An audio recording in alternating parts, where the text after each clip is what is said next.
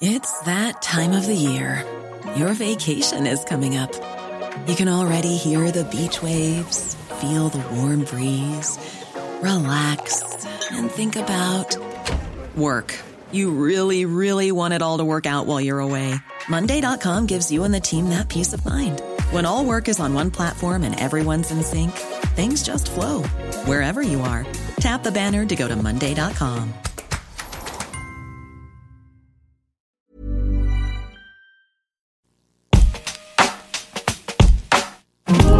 Alto Parlante, tu podcast de política. Te decimos las cosas como son. Al micrófono Pablo Marín y Arturo Aramburu. Comenzamos.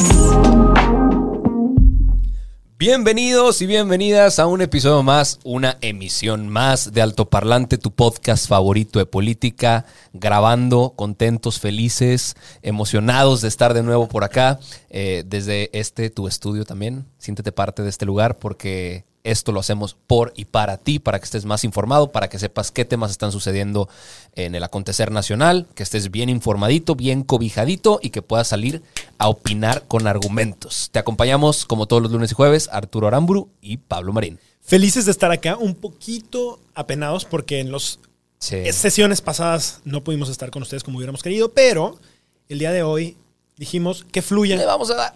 No lo vamos a limitar a los 24, 25, 28 minutos. Vamos a ver cuánto sale porque hay mucha información, hay cosas bien Sí. interesantes. Con la condición de que lo escuchen todo, ¿va? Porque si no vamos a estar aquí Sí, grabando de los claro. 25 y ya nadie va a querer. Pero no.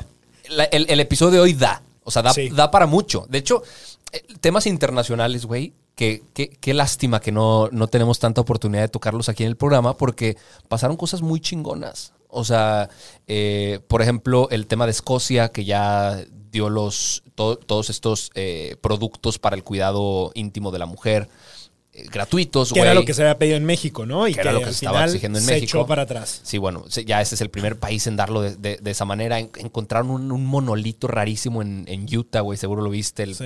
pedazo ese de metal. Sí, sí, sí. Pero tenemos que limitarnos a platicar lo que está pasando en México. Que estaría bien de, de vez en cuando, y sí lo tratamos de hacer, ¿no? Hablar de temas internacionales Ah, poco a poco, porque al final Sí, tiene mucho que ver. No es, con no el es, contexto. no, no, no es que los temas de México no sean lo suficientemente emocionantes. Lo que traemos el día de hoy Hay está cabrón. cosas. Hay gente que se va a poner bien feliz, pero ya lo estaremos platicando poquito a poquito. Eh, bueno, el día de ayer conmemoramos el Día Internacional eh, para erradicar la violencia contra la mujer. Exacto. Y pues hubo una, un resbalón, una declaración desafortunada de nada más y nada menos que Andrés Manuel López Obrador, como todos imaginarán. Cada que decimos una declaración mal hecha, pues seguramente será de este señor, que, que a mí me pareció lamentable, que de hecho probablemente ni valía la pena mencionarla, pero el señor, al señor se le ocurrió decir que las causas de un feminicidio son las mismas causas que de un homicidio en general. Sí, Y lo dijo en su mañanera. Yo creo que aquí, a ver, dos cosas. Uno, justo en el capítulo antepasado, les platicamos de cuáles eran las causas por las que había una distinción importante entre un feminicidio y un homicidio normal. Si no las han escuchado, Correcto. vayan a escuchar ese capítulo porque vale mucho la pena. Y dos, que el presidente no entienda un concepto así de básico quiere decir que el resto de sus funcionarios para abajo probablemente tampoco. Claro. Y si lo entienden, acuérdate que la gente, y esto no solamente hablando de políticos ni de gobierno, o sea, tú te comportas en el trabajo como crees que tu jefe te va a evaluar. Está bien cabrón ese, ese Claro. tema, porque entonces, por la gente, la gente toma decisiones basadas en cómo cree que el jefe lo va a evaluar mejor. No necesariamente porque crean que sea lo mejor que como deben actuar. ¿no? Ya está No, todo no es lo mejor para la función, pero Sí. es lo mejor para el criterio del jefe. Exacto. Entonces, si el jefe cree Claro. estas estupideces, ¿cómo crees que actúan Claro. los demás abajo? Como estúpidos. Claro, por eso no me sorprende que no progresemos un carajo, güey. O sea, si, si esto piensa el presidente, que ni siquiera es capaz de reconocer, identificar Claro. y, y- y- y saber que las razones por las cuales sucede un feminicidio son completamente diferentes a las razones por las que sucede un homicidio, pues por eso no hay progreso, por eso no hay mejora, por eso no hay más seguridad y por eso las mujeres se sienten aún intranquilas en las calles. Claro. Porque ni siquiera se reconoce la razón de fondo. Pero bueno, Eh, eso pasó. Sí, y ni, y ni siquiera les vamos a poner el audio porque la verdad es una pérdida de tiempo, vale es pena. una estupidez, eh, no vale la pena y además hay temas muchísimo más Sí. interesantes. Sí, que, que me encantaría, antes de que pasemos a, a- a los temas más políticos, que esto pues también es un, un- un poco político, el tema del COVID, no dejar de mencionarlo. Sí. Los tres días de hace tres días para acá, valga la redundancia, Los tres días anteriores. nos ha ido en feria. Sí. Nos ha ido de la chingada. O sea, hace tres días, más de 7 mil nuevos casos. Antier, más de 10 mil. Sí. Ayer, más de 10 mil. Sí.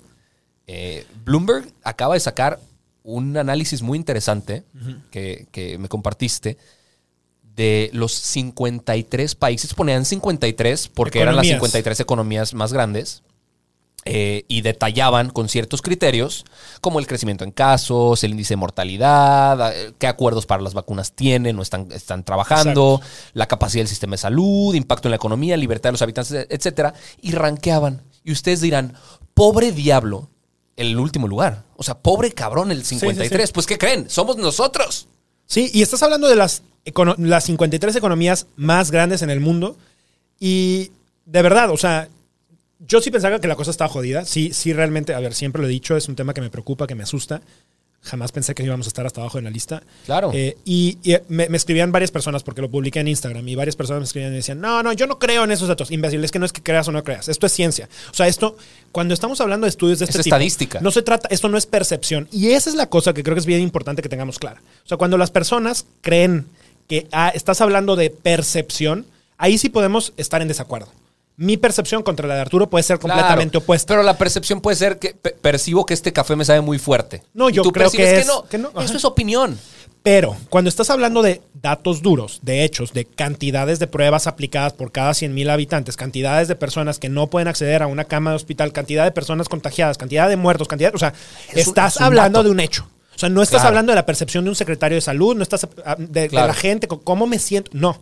Y cuando te metes a esos hechos, entonces sí puedes hacer comparativas de este tipo. Claro. Y que en esas comparativas, México, siendo una de, la treceava economía más grande en el mundo, esté en el lugar 53 de 53 patético. economías, está de miedo. Sí. Está de miedo, está de asustarse y está de que alguien no De- está haciendo bien su trabajo. Claro.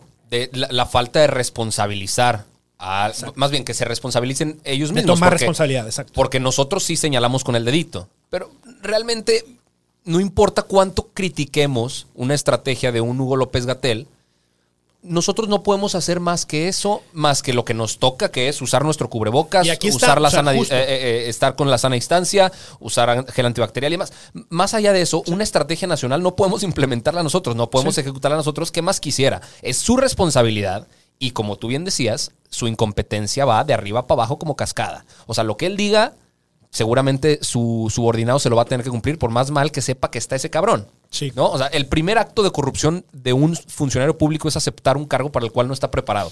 Y definitivamente, tanto López Gatel como López Obrador son dos incompetentes. Y el siguiente tema es mantenerlo cuando ya estás viendo que no está dando los resultados. Y lo vemos eso en Claro. seguridad, y lo vemos eso en salud, y lo vemos en muchísimas cosas. Claro. Ojo, sí, ha habido avances en los temas de vacunas, lo hemos platicado, lo hemos explicado, ha seguido fluyendo información y se las vamos a seguir platicando, pero hoy en día, hoy la única vacuna que realmente puede hacer la diferencia se llama cubrebocas y lo tienen todos al alcance y cuesta Sí. tres pesos. Entonces, Sí. Por favor, sigámoslo utilizando. Si ya te dio, síguelo utilizando. Hay personas que generan anticuerpos, hay personas que no generan anticuerpos y les puede volver a dar. Y la- cuando, cuando recaen en esto termina siendo a veces muchísimo peor.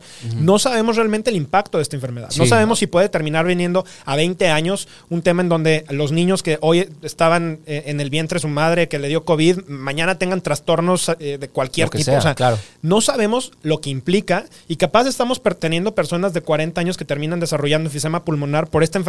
O sea, no tenemos idea. Claro. No se lo tomen a la ligera. Muchas personas de repente dicen, es que a mí ya me dio. Yo creo que... No, compadre, no seas imbécil. Mira, protégete, cuídate, protege a las personas que están a tu alrededor porque en realidad es que es algo que desconocemos masivamente. Sí, a mí, a mí me sorprendió mucho que estuviéramos hasta el, hasta el fondo de la lista, después de Argentina. Sí. Argentina, un país que si se ponen a investigar tantito, si abren sus computadoras y buscan en Google qué está pasando en Argentina, le está yendo de la chingada en todo.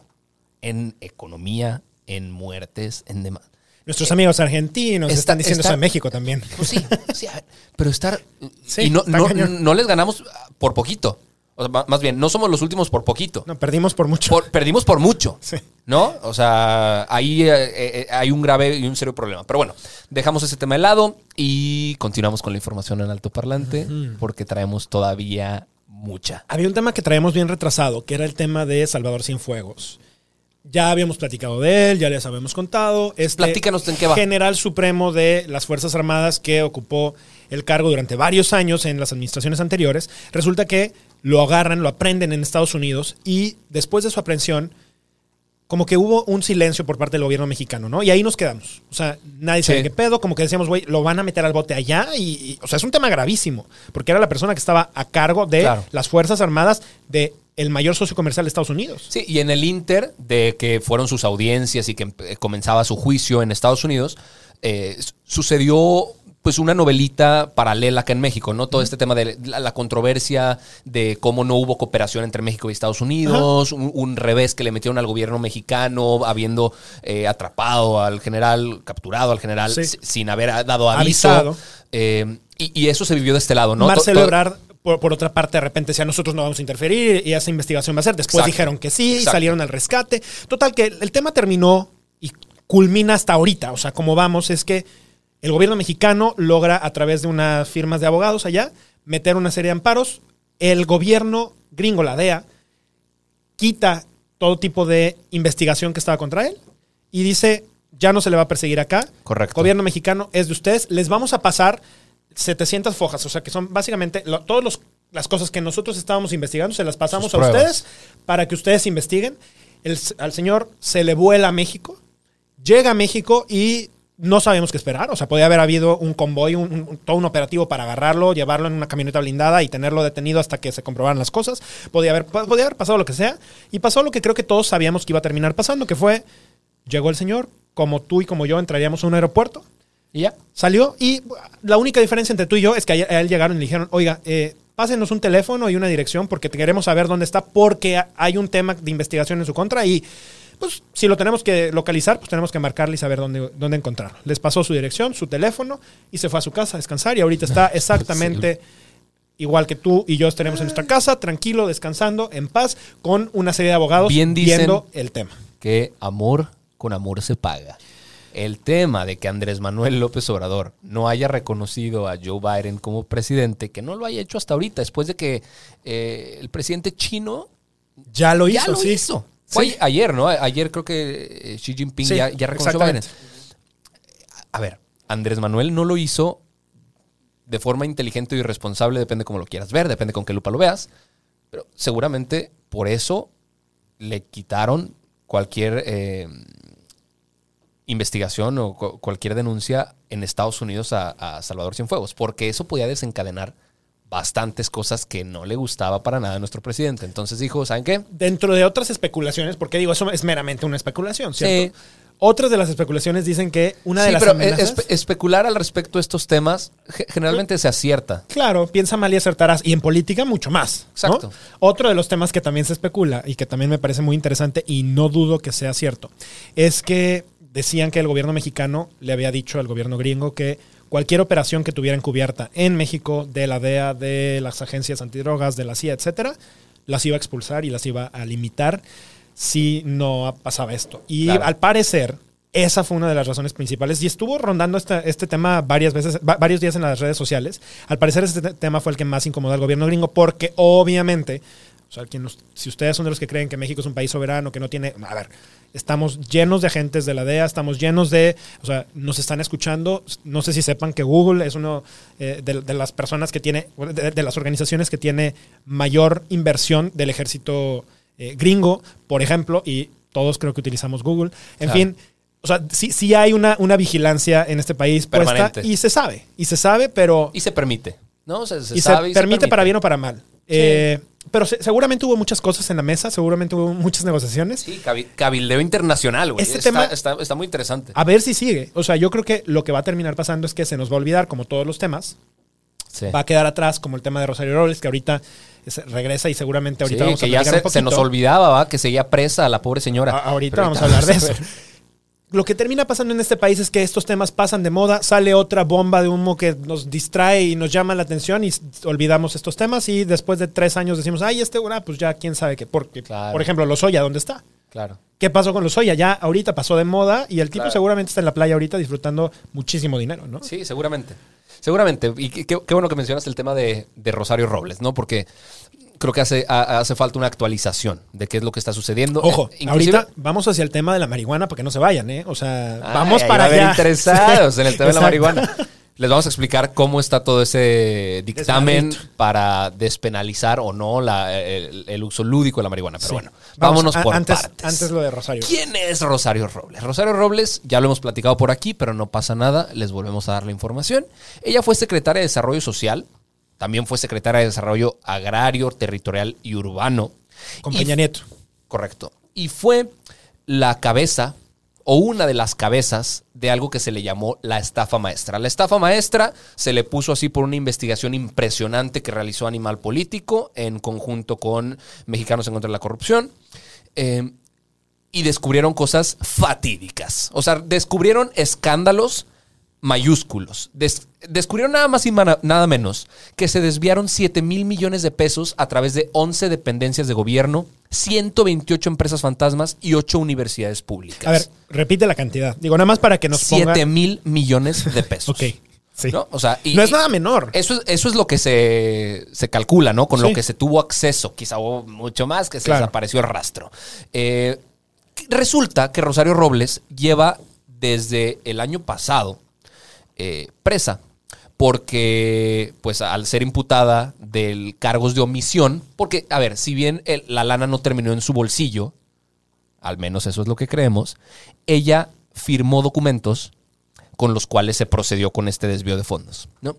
Eh, entonces, e- ella lle- lleva presa desde el año pasado como prisión preventiva oficiosa. ¿Qué quiere decir esto? Frente a algunos delitos, el Estado decreta que la persona tiene que ir presa aunque sea hasta que se demuestre que es inocente. Que- ¿no? que Frente eso a es- algunos delitos nada más. Que ojo, eso era como funcionaba la ley anteriormente. Para todos los delitos. Anteriormente siempre era, usted es culpable hasta que se muestre lo contrario. Después nos agringamos un poquito porque en realidad es que, tener, o sea, Sí, la- eh, está la- ahora existe mal. la presunción de inocencia. Ahora eres inocente hasta que se muestre lo contrario. Por lo tanto, estás en libertad y si alguien te quiere meter al bote, tiene que demostrar que verdaderamente eres un delincuente, que hiciste daño, que mataste, que Correcto. Ahora, por el delito por el que ella está siendo imputada, Se, pudo, se, Se- se- le metió de esa manera al, es- al bote. es- está como prisión preventiva, ¿no? De hecho, ahorita son momentos importantísimos porque su, su- el, el- el próximo 8 de diciembre ella tiene que ir a la corte Sí. a que se le dicte sentencia, a que se le acuse y a que se le diga todas las pruebas por las cuales se le determinaría una condena. ¿Qué pasó entonces? El pasado 6 de noviembre le dijeron, ¿sabes qué?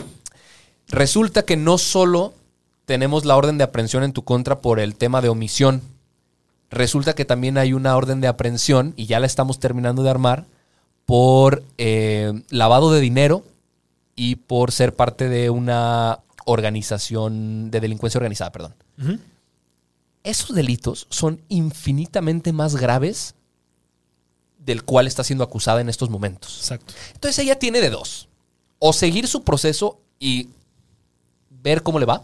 Y que seguramente sí termine siendo acusada y condenada por lavado de dinero y por delincuencia organizada. Que probablemente mucho de lo que le termine pasando es que mientras Andrés Manuel está en el poder, que no sabemos cuánto tiempo puede hacer eso, eh, siga en la cárcel.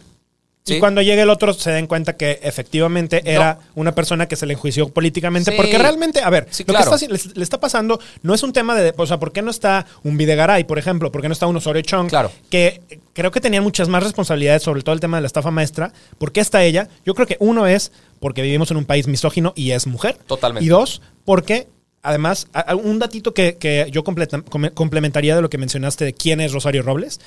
Antes de que Andrés Manuel López Obrador fuera eh, jefe de gobierno de la Ciudad de México, Rosario Robles Correcto. fue jefa de gobierno de la Ciudad de México. Y de alguna manera ellos, además de que compartían partido, porque ambos estaban en el PRD, después hubo todo este tema de la ruptura, Rosario Robles le dio la espalda, se terminó yendo con el PRI, por eso entró con Enrique Peña, Peña Nieto. Se pelearon Andrés Manuel y Rosario Robles. Hay un pique desde muchísimos Claro. años. O sea, hay, hay todo un tema. Claro. Eh, Rosario Robles también tenía todo el tema de Carlos Ahumada y el tema de corrupción. Fueron, fueron parejas sentimentales. Después Sí. Carlos Ahumada se peleó con Andrés Manuel por el tema del el segundo piso. Puros etcétera. egos, puros Bueno, un- egos. Un desmadre que incluso tiene relaciones amorosas. Claro. Pero sin meternos a esa parte, Rosario Robles hoy está siendo juzgada, creo que por ser una enemiga política de Andrés Manuel De manera injusta. por incomodar a Andrés Manuel, como en su momento lo fue el Bester Gordillo, que yo no digo que sea una, no sea una delincuente, debería de seguir en la cárcel esa mujer. Sí. Pero bueno, acuérdense que le dio el gane a Andrés Manuel en, en buena cantidad de votos y por eso la sacaron del bote en cuanto Andrés Manuel eh, gan- ganó. y ahora O sea, se le dieron registro de su partido. Y ¿eh? otra vez, estamos también, también hablando de otra mujer, ¿te acuerdas? Claro. O sea, checa nada más cómo, cómo estamos viendo la- esta serie de cosas, de cómo funcionan las cosas en nuestro país. Claro, ¿Cuántos hombres de- en este tipo de casos, por temas políticos, están en el bote? claro. Bueno, pero a ver, no ninguno. O sea, Va- va- vamos a ver eh, eh, en qué desemboca. Y es importante mencionar esto ahorita porque eh, justamente después de saber esto de la nueva orden de aprehensión en su contra, ¿qué dijo el equipo legal de Rosario Robles? Vamos a hacer uso de algo muy interesante que se llama criterio de oportunidad. ¿no? Este recurso legal en el que ella se convierte en testigo protegido de la Fiscalía General de la República. Y uno, su condena va a ser mucho más corta, porque va a ser un proceso abreviado en el que ella se va a declarar culpable del delito de omisión, le van a dar la condena mínima y seguramente van a anular la nueva orden de aprehensión porque ella va a cantar. Es Básicamente- decir, va a dar evidencias y pruebas de culpabilidad y esto es importante, tiene que ser de alguien de algún rango mayor, al suyo. ella. Es decir, más cercano a Enrique Peña Nieto o Enrique Peña Nieto. Exactamente, exactamente. Y ella está utilizando el mismo recurso que ya utilizó Emilio eh, Sabadúa, que, que fue el oficial mayor y era su mano derecha. Era- fue el oficial mayor de la secretaría que estaba a su cargo, fue su mano derecha. A ese güey lo meten al bote y el vato dice: ¿Saben qué? Yo quiero ser testigo protegido, quiero usar el criterio de oportunidad, voy a hablar sobre Rosario. Entonces, ¿qué dijo Met- Rosario? Ahora a yo voy a hablar sobre. el que esté arriba de mí. Ojo, ese, ese criterio es como el niño soplón del, de- del salón, ¿sabes? Sí. O sea, el que va y le dice a la maestra es que, mire, ellos son los que están haciendo el desmadre. Y entonces la maestra es condescendiente con él y no lo castiga y termina castigando a los otros. Claro. Y él se convierte ver, como el que está cerca. A, lo- lo- a los que van a Lo acusar entiendo, ¿eh? ahorita, no, totalmente. A ver, por ejemplo, un Luis Videgaray ahorita está diciendo qué lástima que Rosario esté inculpándome de manera eh, no Sí, él- él está legítima, sin pruebas falso, y la ¿no? chingada solo para salvar su pellejo. No es tan sencillo. Tiene que haber pruebas y evidencias Claro. que- que- No son que fun- solamente que comentarios. fundamenten la acusación. No son solo comentarios difamatorios. ¿no? Exactamente, es justo lo mismo que pasó con Emilio Lozoya. A ver, el vato podía cantar en contra de algunos de ellos, pero tenían que ser pruebas eh, Contundentes. o sea, fehacientes de lo que Claro. estaba sucediendo y contundentes, exactamente.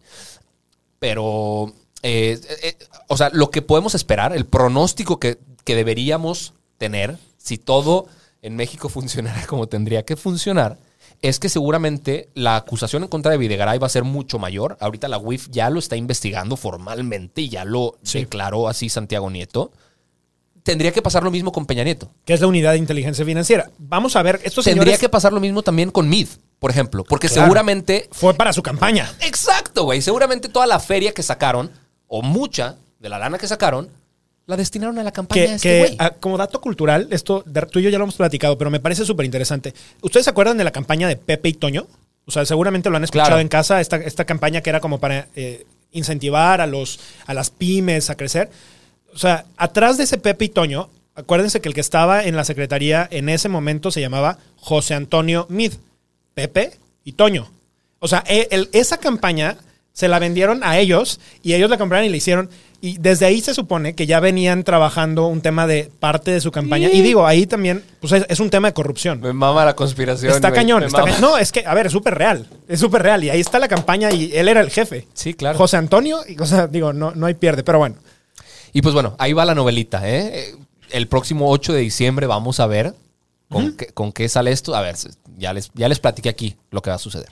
Se va a declarar culpable y va a ser testigo protegido y van a empezar a sacar la mierda que salpica al resto del equipo. igual no creo que salga antes de un año. ¿eh? O sea, igual seis, ocho meses. No creo que a ella la saquen mucho antes de esto. O sea, seguramente la van a querer mantener ahí un buen ratito más. Sí, y, la, y la- la van a exprimir lo que puedan. Sí. A ver, se dice que ahorita ella está muy enferma, que su hija también está muy enferma y que es una de las razones, a ver, su equipo de abogados es lo que dice, por las cuales ya le urge salir. Eh, dicen que ella tiene hipertensión grave, dicen que tiene sinusitis muy grave y que tiene que estar con cubrebocas todo el tiempo adentro del penal. Bueno, pues no sí, pero es, es muy difícil, Y- ¿no? O sea, a ver, como Lozoya cuando llegó y ¿qué, qué tenía Lozoya? Anemia.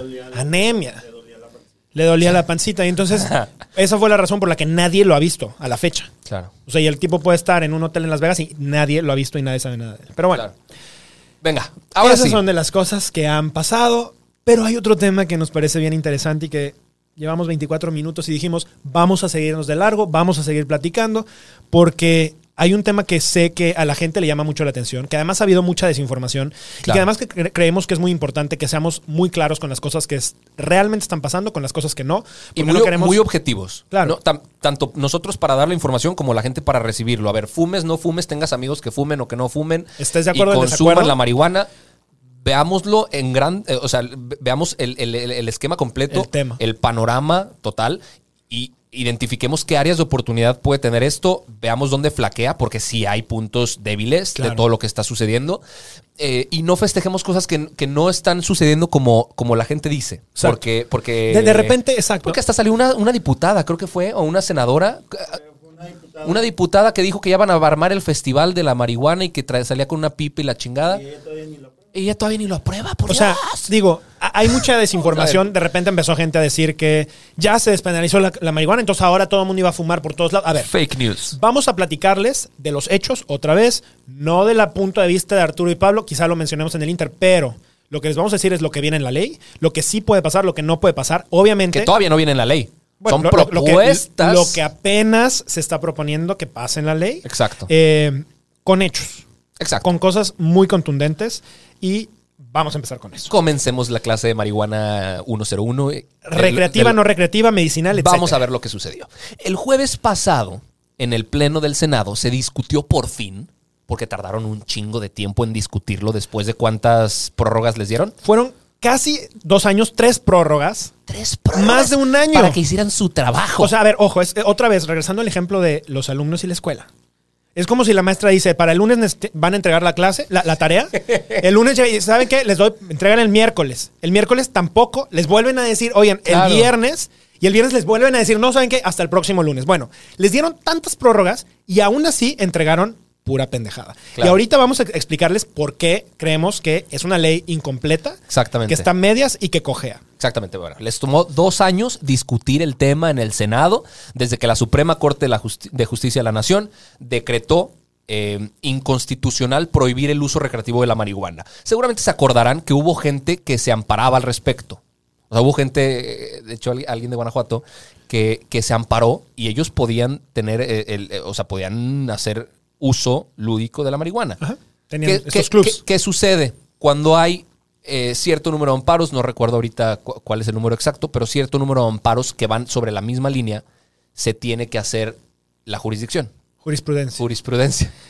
La jurisprudencia para que esto pueda ser discutido y que sea ley para todos. Exacto. ¿no? Una jurisprudencia es básicamente cuando la Corte recibe varios casos que pudieran parecer diferentes, y, pero terminan yendo en un mismo sentido, dice, ok, quiere decir que la ley no es suficientemente clara. Entonces, como la ley no es suficientemente clara, dicen, tenemos que hacer una jurisprudencia. Que quiere decir que todos los casos no contemplados los alineamos a una cosa, entonces cuando seguimos recibiendo estos casos, ya no tienen que llegar hasta la cámara más Exacto. alta de- de- del tribunal, y entonces ya no se vuelve a analizar el caso, sino se, se sigue esa jurisprudencia, entonces ya sabes cómo hacer un amparo de manera como natural, sin hacer todo un ver, proceso legal Lo carísimo, ¿no? simplificamos muchísimo. Seguramente Eh, es habrá más- es más pesado de lo que parece. abogados que escuchen esto que van a decir estos cabrones. Pero bueno, en, en- en rasgos generales, ¿no? Claro.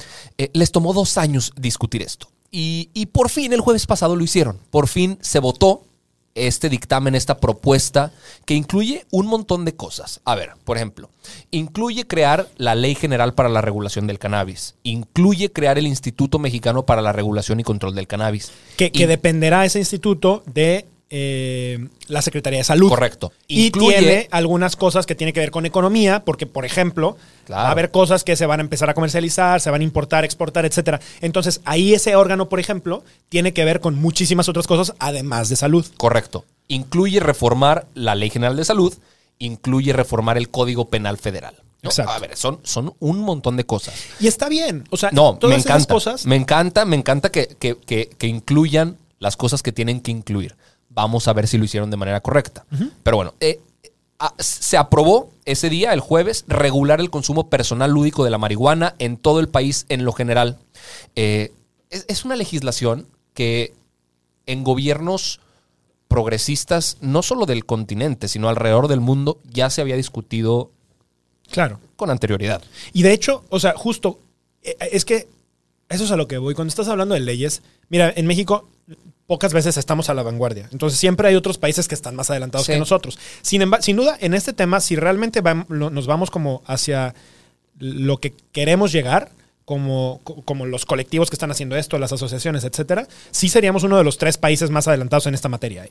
Que no es para menos. O sea, somos uno de los mayores productores y uno de los países, o si no es que no, el país que tiene más cantidad de muertes con temas relacionados al narcotráfico. Sí. Entonces, no, no creo que no tengamos que estar a la vanguardia en este tipo de cosas. Totalmente. Pero como justamente no estamos inventando el hilo negro, o sea, de arranque, estas, estas leyes que tú mencionas se tomaron y se dictaminaron de 13 iniciativas que se presentaron ante el Senado. ¿Qué Sí. quiere decir esto? Que hubo muchas asociaciones, personas individuales, abogados, mismos legisladores que sometieron estas 13 propuestas de lo que debe- debería, de lo que debió haber tenido la ley. Y con esa información, ellos tenían que haber sido capaces de considerar esos puntos, ver qué sí convenía, qué no convenía, qué era justo, qué era, injusto, y entonces hacer una propuesta que finalmente iba a ser votada y aprobada en el Senado y en la Cámara de Diputados. Pues bueno, algunas de las cosas que cambiaron, algunas de las cosas que fueron incentivando, uno, y uno de los errores más grandes es que la marihuana sigue estando en la lista de sustancias prohibidas. O sea, eh, modificaron un- umbrales de posesión, o sea, ahorita ya puedes tener marihuana, ahorita justamente voy a entrar a cuánto puedes tener, etcétera, pero sigue estando dentro de las sustancias prohibidas Claro. cuando das un paso para allá, pues dejas abierto como algunas cosas. Y entonces ahora, si sigue estando en, la- en los temas prohibidos, pues entonces ahora quiere decir que te puede tener un policía. Y se supone que una de las cosas que necesitas comprobar es que tengas menos de 28 gramos. 28 gramos eres capaz de portarlo. ¿Tú has visto alguna vez a un policía con una báscula? No, o sea, claro. claro. que no. En Ve- cambio, 28 gramos que son como es justamente 28 porros aproximadamente. 28 churrillos. Ve- ve- 28 cigarros, ¿no? De, de- de marihuana. Se supone que cada uno es de aproximadamente un gramo. Es una cantidad que pues dices, pues bueno, razonable. Es es- a ver, es mucho, mucho. ¿eh? O sea, es mucho más de lo que te echarías en una noche si es que estás haciendo eso. No, es mu- mucho. o sea, es- sí, pero vamos, es una cantidad portátil. No estás hablando de, de un camión que trae, o sea, Claro. nada. Se supone que arriba de 28 a 200 gramos ya se considera una multa y te pueden detener y, y es complicado. Pero la estupidez está en que si llevas más de 28 kilos, ya No. se convierte más de 200 gramos. Perdón, más, de, por eso, de 200 gramos a, a 28 kilos es narcomenudeo. Y más de 28 kilos se convierte ya en un delito federal. Claro. Eh, ento- ya es narcotráfico. La, la crítica Ahora. que existe es que el delito de posesión simple sigue existiendo. El delito de narcotráfico por portarlo sigue existiendo. Ahora, el tema, el tema grave en esto, o sea, justo lo, lo que se quejan muchos activistas que están alrededor de este tema, es que si tú tienes entre 200 gramos y 28 kilos, la justicia va a ser más dura contigo que si tienes más de 28 kilos. Así, o sea, así de estúpida está diseñado esto. No, no, no, Bien no. o mal, mira, yo creo que ya está bien que al menos estemos hablando de este tema. Ya está bien que empiece a hablar, se tiene que mejorar. Acuérdense que las leyes son documentos vivos en donde se tienen que estar haciendo modificaciones. Una estupidez que después de dos años no hayan sido capaces de ver esto. O sea, yo creo que es mucho de lo que, otra vez, en el ejemplo de la escuela, termina pasando. Que al final, o sea, dos días antes de tener que hacer la entrega final, se terminan juntando y sacan así a quemar ropa con lo que pueden tener y así, y queda algo así de cucho y chafa como lo que tienen. Claro. Ahora, hay otro tipo de cosas que, que se mencionan acá, y es que ahorita ya se puede tener un autocultivo, y, y esto quiere decir que puedes tener seis plantas por adulto, y si son dos adultos o más dentro de una casa, eh, puedes tener hasta ocho plantas. Sí, de hecho, a, a ver, es importante mencionar eso.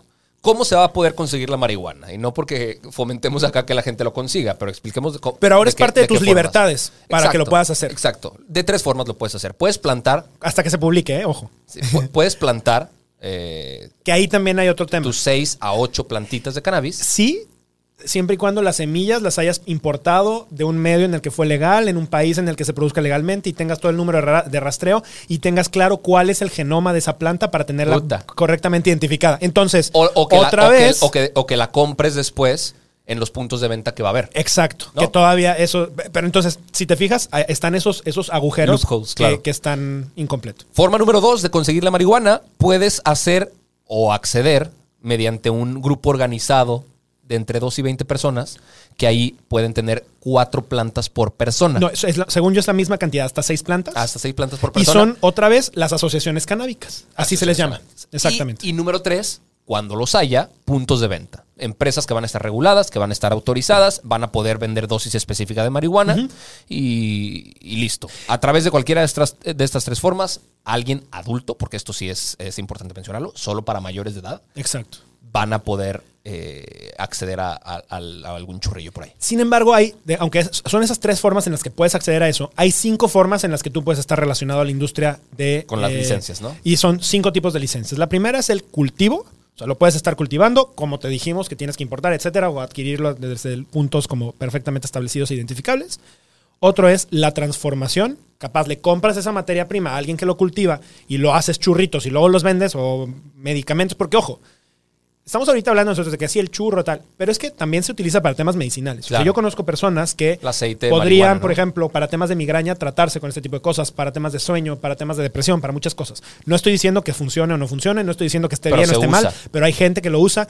Eh, en- específicamente para el caso de las personas con epilepsia, se ha demostrado que el uso de medicamentos o, o de eh, THC, CBD, etcétera, eh, mejora muchísimo las condiciones y les da muchísima mayor calidad de vida para personas. En específico con epilepsia, ¿no? Habrá otras personas que llegan para otras cosas. Hay otra parte que es, entonces está cultivo, transformación, comercialización, que es un punto de venta, investigación e importación y exportación. Ok. Esos cinco, de alguna manera, se les van a expedir licencias a cada uno. Hay ¿Tú, no- una tú no cosa- crees que va a haber corrupción en la expedición de esas ese es el tema. licencias? Ese es, yo creo que es uno de los temas. Hay una parte Está que antes cabrón. de llegar a la parte de la corrupción, que a mí me parece muy positivo y a mí sí me gustó y me parece muy interesante. Y dentro de los analistas y expertos que hablaban del tema, de las personas que metieron algunos de estos amparos, me pareció muy bueno. Y es que esta parte contempla ciertas medidas afirmativas. Las medidas afirmativas implican que se van a dar licencias especiales, y estamos hablando del 40% de las licencias de lo que te dije anteriormente, se les van a dar como medidas reparadoras a los grupos que se les había destruido su producto, su mercancía, etcétera, porque no se, no se, o sea, no, Claro. no se cumplía adecuadamente con esto. Entonces, Claro. de alguna manera, eh, esto lo que está haciendo es que eh, repone los daños que se le hicieron a personas para que. No solo eso. Eh, algo que me encantó, que esto sí lo aplaudo, el, el artículo decimoquinto transitorio que agregaron es, es importantísimo. Dice que la autoridad competente, algún ministerio público, dentro del término de seis meses, eh, a partir de la entrada en vigor del decreto, va a eliminar los registros de antecedentes penales Eso está cañón. de personas relacionadas a delitos con la marihuana. Eso está cañón. Y los tienen que liberar. Eso está cañón y a mí me parece muy positivo. Ahora, ojo, son personas que ya estuvieron en la cárcel. Y el haber estado en la cárcel implica todo un tema. Porque, Reinserción a ver, social. es un tema de reinserción social. Son personas que probablemente ya también aprendieron cosas que, o sea, a ver, la cárcel en nuestro país se convirtió en una escuela. Sí, de- pero no de por eso pierden su derecho de regresar. No, estoy- no yo, estoy, yo estoy completamente de acuerdo. Tienen todo el derecho de regresar, pero sí hay que hacer programas en donde los, o sea, cuántos trabajos hay allá afuera y de verdad, busquen trabajo. Todos te piden carta de antecedentes no penales. Perdón, pero si una estas personas tienen antecedentes penales, sí o sí, ¿qué trabajo van a conseguir? No, se los tienen que quitar. ¿qué opción? eh, Le no. quitan los antecedentes penales de esto. Yo no sé si se los quitan. A ver, si estuviste en la cárcel dos años por este tema, ¿te los quitan? No, pues sí los tuviste. Ya te, ya te liberaron porque, pues digamos que ya eres legal. Ahora, o sea, fue ilegal en su momento y ahora no. Lo voy a investigar más a fondo. Se- sería interesante saberlo. Ahora, eh, eh, es- esos temas creo que son interesantes. Al- algo que me- a mí me preocupa, y esto lo quitaron en la ley y parte de los activistas se molestaron con esto, es que hoy solamente puedes tener un tipo de licencia. Es decir, tú, Arturo, si logras tener todos los requisitos, podrías cultivar, pero no podrías hacer churros. No podrías comercializarlos, no podrías hacer investigación y desarrollo, no podrías menos importarlos y exportarlos. Podrías ser uno de ellos. Entonces, eso de alguna manera lo que impide es la, integración vertical, que es básicamente, a ver, si tú tienes un negocio, tú quieres producir, procesarlos, transformarlos, ponerle Claro, su etiquetita, claro. después llevarlo a un punto de venta y eventualmente exportarlo y, y mejorar tu producto, etcétera. No se permite en este caso. ¿Es bueno o malo? Creo que lo bueno es que permite que haya más personas involucradas y cada uno tenga un pedacito del pastel. Lo malo es que creo que va a haber personas que lo van, van a buscar esquemas legales para de todas maneras hacerlo y los que lo van a poder hacer van a ser los más grandes, los más ricos y los más poderosos, como Claro. siempre en este país. Vicente Fox. Que es uno, eh, estás bien, está bien interesante, Vicente Fox. Estás bien interesante. Tú también estás Gracias. bien interesante. Ay, no, maravilloso. Este, está bien interesante ese tema. Vicente Fox lleva años haciendo el Canamex, que es un evento. sí. Yo he estado dos veces, me han invitado dos Ah, veces. se- a- seguro a- él ya tiene toda la estructura para una empresa. Por supuesto, y es uno de los que más se ha quejado que está incompleto. Eh, va, a haber, va a haber cosas interesantes. De hecho, deberíamos invitar un sobredosis a, a, A Fox. a Vicente. Sí, está- ah, estaría pues me interesante. parecen los momentos correctos. Y creo que podríamos hacer cosas interesantes. Pero bueno, ya, ya, ya se esperarán por allá. Venga. Este, Venga. Sí hay cosas interesantes. No quiere decir que a partir de ahorita puedes tener tu churro y fumarlo en cualquier lugar. No quiere decir esto todavía no está publicado. Faltará tiempo, faltarán cosas Correcto. que se tengan que mejorar. Ya es, eh, es un punto positivo porque sí, hoy en día la marihuana genera muertes de violencia, no, no muertes por consumo y drogas. O sea, de- Eh, eh, Eso que acabas de decir me parece una opinión, por ejemplo. No, yo yo no, no sé aún si es positivo o no dar este paso incompleto. Quizá hubiera valido la pena esperar un poco más para que se hiciera de la manera correcta. Pero bueno, lo dejo al criterio de cada Yo creo que nunca las leyes están 100% completas. Lo dejo ¿no? al criterio Y- de cada y, quien. Y sí, habrá que, habrá que ver cómo, cómo seguimos con esto. Ya, ya nos colgamos, ya tenemos 40 minutos hablando, ya se me acabó el agua. Güey, se Y me acabó la- desde los primeros cinco Sí, minutos. el Esa es la razón por la que vamos a tener que concluir este maravilloso capítulo, pero fue un gusto estar con ustedes como cada lunes, cada jueves y de vez en cuando algunos miércoles con sobredosis. Nos encanta estar con ustedes. Ayúdenos a compartirnos. Pásenos con, todos, sus amigos, con con, sus enemigos, con sus familiares, con todas las personas que tengan alrededor. Nos encanta saber de ustedes. Les mandamos un abrazo, un beso. Que tengan extraordinario fin de semana. Chao. Esto es todo por hoy, pero sin llorar. Estaremos de vuelta cada lunes y jueves en todas las plataformas. Si crees que alguien necesita entender las cosas como son, compártele este capítulo. Nos vemos.